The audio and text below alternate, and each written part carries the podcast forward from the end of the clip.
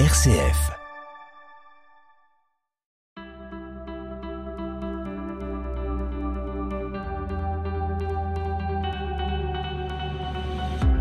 YAP, n'y a pas de parents parfaits. L'émission des familles sur RCF. Réalisée avec Apprenti d'Auteuil au sein de la Maison des familles de Vaux-en-Velin. Troisième et dernière partie de notre série sur le thème Parents, comment veiller sur les relations entre nos enfants. On s'intéresse aujourd'hui à la complicité au sein des fratries. Allez, yap, c'est parti. Yap, yap, yap, yap, yap, yap, yap. Je m'appelle Ouda Adjaj, j'ai quatre enfants. Je m'appelle Sana, euh, j'ai deux enfants. YAP, parlons-en. Vos enfants, vous diriez qu'ils sont euh, complices entre eux? Ou pas Oui, sur certaines choses, ils sont complices. Ils préparent leurs coups ensemble et puis euh, ils essayent. Ils essayent de voir jusqu'où on peut aller. Et en général, les parents, ils craquent. hein. Ils connaissent nos points faibles, en fait. Ils jouent avec nous.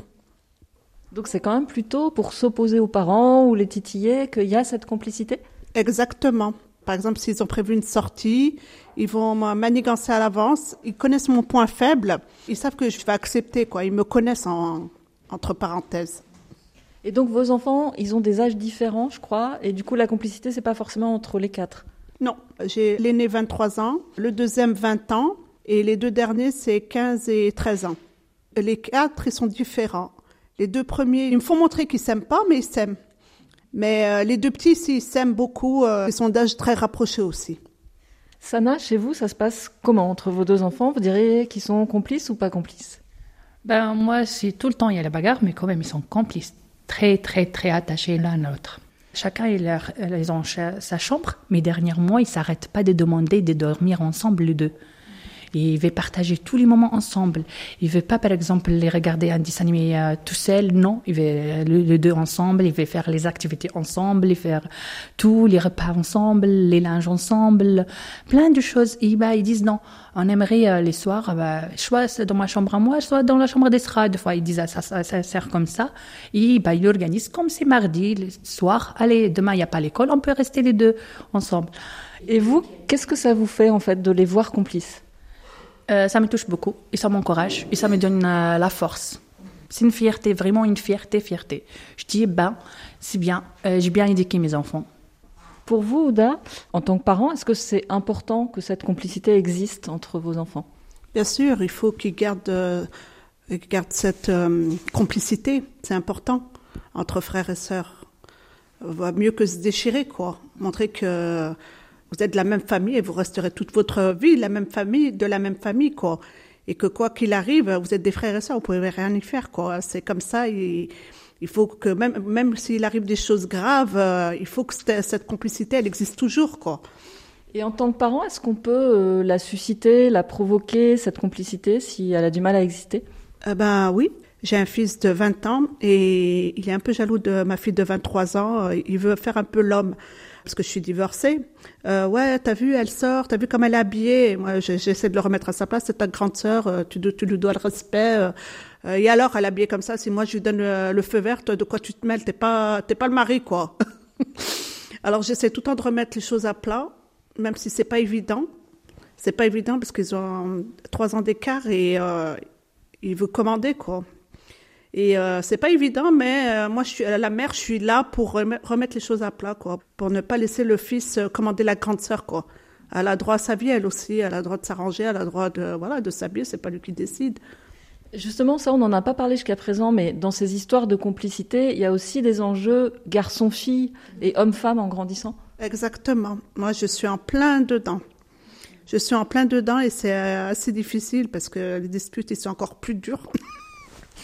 voilà, et euh, c'est sa grande sœur, mais voilà, euh, il faut pas la toucher, il faut pas ci, il faut pas ça, et, elle aussi, quand il arrive un truc à Ryan, euh, elle aussi, ça la touche. Elle m'appelle, elle me dit, maman, euh, Ryan, il lui est arrivé ça, je voulais pas te le dire, mais il faut que je te le dise. En fin de compte, on se rend compte que l'autre tient à l'autre, quoi. En fait, ils nous, nous montrent pas qu'ils s'aiment, en fin de compte. On a l'impression qu'ils se détestent. Quand on les voit comme ça, on a l'impression qu'ils se, ils se détestent à un point. Mais en fin de compte, non. Ils s'aiment. Ils s'aiment, mais ils le montrent autrement. D'accord avec ça, euh, Sana? Oui, tout à fait. Puisque vraiment, c'est euh, les moments difficiles, quand il y a vraiment. Euh, c'est à ces moments-là qu'on le voit, c'est vrai, qui qu'on aime. Ben, c'est celui qui nous aime. Vraiment, je le vois. Hein. Yap, yap, yap, Et toi, t'en penses quoi? Toujours à la Maison des Familles de Vaux-en-Velin, après les témoignages de Sana et Ouda, on poursuit l'échange sur la complicité au sein des fratries avec d'autres parents. Anna s'exprime la première. Moi, je pense que la complicité, elle est là. C'est juste une petite graine qui est semée dans la terre et c'est à nous de faire en sorte que ça devienne un arbre. Puisque le fait d'être de la même famille, justement, eh ben, c'est déjà quelque chose euh, qui nous unit. Il y a déjà un point euh, commun. Et euh, je pense que trop, à trop vouloir en faire un seul bloc, on les disloque. Faut avoir un peu confiance en eux. Ça sera jamais comme on veut nous, parce que ça reste des enfants à part entière et c'est eux, c'est des êtres humains, leur propre personnalité, leur propre envie, tout ça. Mais le fait que ça devienne euh, quelque chose où on, essaie de tout faire, ben c'est là où ça va pas. Je suis d'accord avec elle. Moi-même, euh, avec mon, mon, petit frère, on s'entendait plus quand on était enfant. On était vraiment des vrais ennemis. Mais maintenant, on est complices, on est les, meilleurs amis du monde, à tel point que ma maman, si elle veut dire quelque chose à mon frère, elle passe par moi. La période où vous étiez enfant et vraiment vous ne vous entendiez pas, est-ce que c'était un problème ou est-ce que vous diriez que c'était une étape normale dans la vie des enfants quoi? Je trouve pas normal parce que lui, il me commandait alors que c'est mon petit frère. Il ose me dire, tu sors pas. Si tu viens jusqu'à là, je te tape. Donc moi, je voyais que j'étais la grande pourquoi il me donne des ordres comme ça Donc euh, finalement, c'était pas normal. Moi, je lui disais tout le temps, tu n'es pas mon père, tu n'es pas mon, oncle, voilà. La complicité, ça dépend de l'âge, de son vécu, de l'éducation aussi. Je suis issu d'une fratrie de sept enfants. Les âges sont espacés. Quand j'étais plus jeune, je m'entendais pas avec mon petit frère. Lui, il était gâté, pourri. Je m'entendais plus avec mon troisième frère. Aujourd'hui, cette complicité, on peut l'avoir parce que j'ai pris en maturité, je suis père, et aujourd'hui, en fait, j'arrive à, avoir le même rapport fraternel que j'ai avec mon troisième frère. Mais quand tu es jeune, ce rapport-là, tu l'as pas. Parce que ce rapport-là, il est conditionné par les parents pour dire que tu dois le respect au plus grand et que toi, personnellement, ta parole, elle n'a pas vraiment le même poids. Sana chaque enfant, elle a un caractère. Ma fille, elle exprime bien comment elle s'aime. Son frère, non, pas du tout. Il casse tout. Il blesse beaucoup, beaucoup sa sœur, or qu'il l'aime beaucoup, mais il n'arrive pas ni demander l'excuse, ni le pardon, ni le, comment il exprime son amour. Et vous, vous réussissez à, l'aider à faire mieux ou je l'expliquais plusieurs fois. Après, j'ai tourné à la même chose pour Esra. Une fois, je lui ai dit, écoute, pour que tu aides ton frère qui prend soin de toi, il faut que tu l'expliques. Tant qu'il n'a pas demandé le pardon de toi, tu ne retournes pas jouer avec lui. Est-ce qu'en fait, c'est grave s'il n'y a pas de complicité entre frères et sœurs Si on n'arrive pas à s'entendre entre frères et sœurs, est-ce qu'on va rater sa vie Ou est-ce que finalement, euh, ça peut être autrement et peut-être on peut trouver la complicité ailleurs? Anna?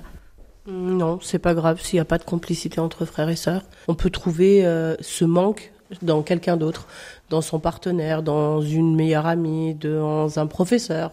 Cette complicité, elle n'est pas forcément nécessaire, mais c'est mieux quand elle est là. Je suis d'accord avec Anna. C'est vrai que nous, en tant que personnes, ça nous touche pas si on n'est pas complice avec euh, nos frères et sœurs. Mais moi, ça me toucherait si mes filles n'étaient pas complices entre elles.